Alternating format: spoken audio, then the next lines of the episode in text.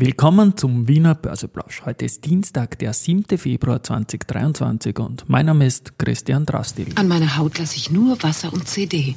Heute sage ich Advantage Telekom Austria. Dies im Wiener Börseplausch mit dem Motto Market and Me. Hey, here's Market and Me. Podcasting for Equity. Freebies for Community. Den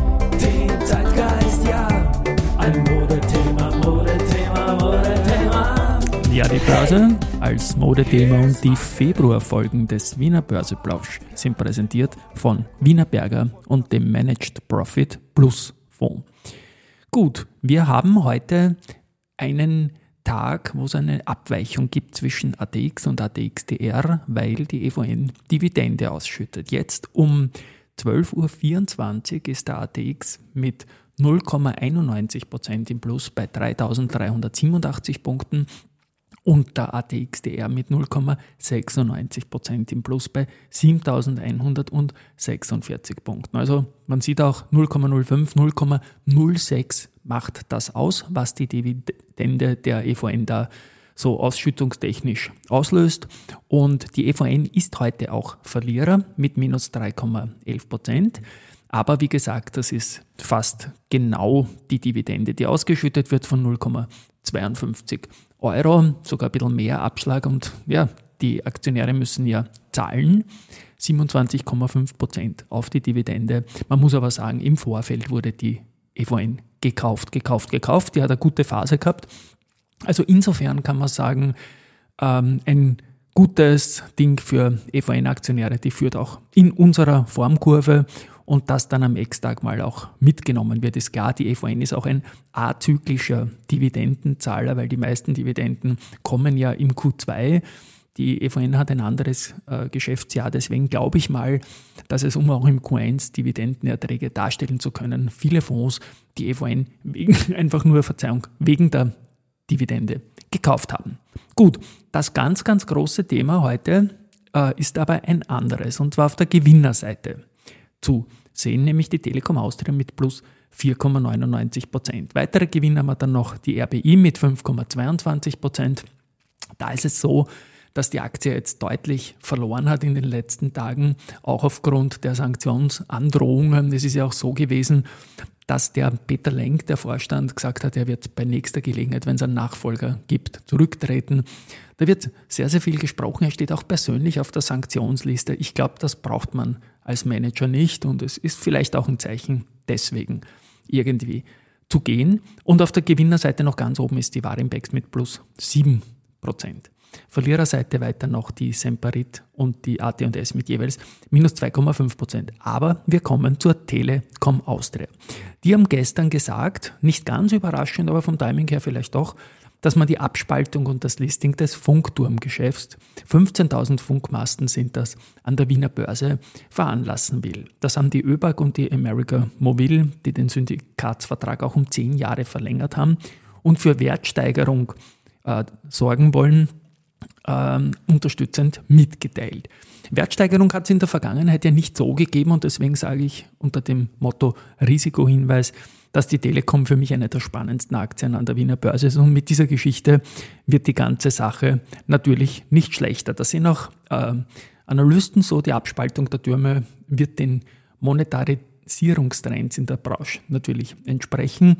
Und es kann zu einem höheren Ertragsstrom von anderen Parteien führen.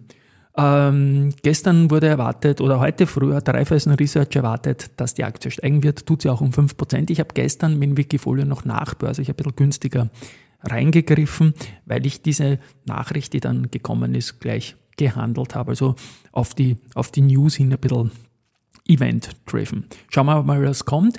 Ich habe da auch ein paar Querverweise. In Deutschland gibt es ja die Vantage Towers Aktie, die aus einer ähnlichen Geschichte gekommen ist und die ist von 25 auf 34 Euro gestiegen. Also das ist sicherlich eine gute Sache gewesen. Oder in Österreich im Jahr 2014 die Abspaltung der Buwok aus der Immofinanz, wo man auch sagen muss, das war ein Riesending, wie die, wie die Buwok dann natürlich performt hat in den vier Jahren an der Börse, die sie dann war, bevor sie dann ihrerseits wiederum von der Vonovia übernommen worden ist. Also lauter gute Sachen. Man muss auch sagen, dass die Buwok Aktie für sich solo dann ein schöner Ertrag war für die, für die Immofinanzaktionäre und die Immofinanz im Zuge der Abspaltung an der Börse auch nicht einmal etwas verloren hat. Also die, die Buwok war eine fette Dividende in Wahrheit für Immofinanzaktionäre und deswegen tut man der Immofinanz ein bisschen Unrecht, wenn man es im Langfristvergleich einfach zu stark abstraft. Die Performance war natürlich alles andere als gut, aber die Buwok muss man immer auf der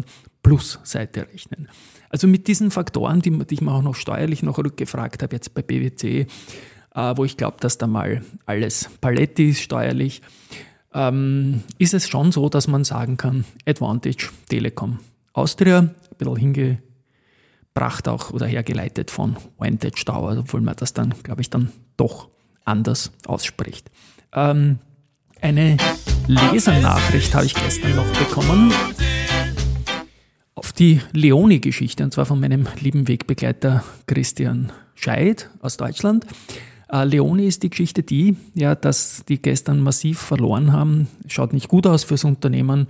Und der Stefan Bierer, den habe ich da ein bisschen ins Spiel gebracht, dass der, wie es auch deutsche Medien getan haben, also ich habe das nicht exklusiv gehabt und auch nicht mit ihm gesprochen. Ich möchte ihn da jetzt in der Situation einfach in Ruhe lassen auch. Der wird schon wissen, was er tut und hat es bei der KTM perfekt bewiesen.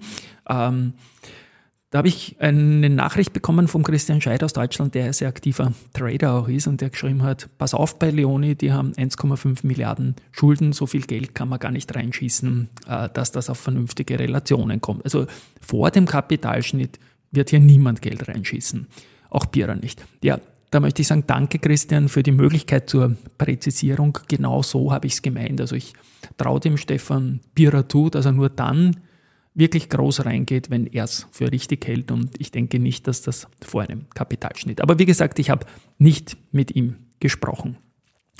Eine weitere kleine Deutschlandgeschichte ist äh, bei Wikifolio. Dort gibt es ja immer die verschiedenen Wertungen.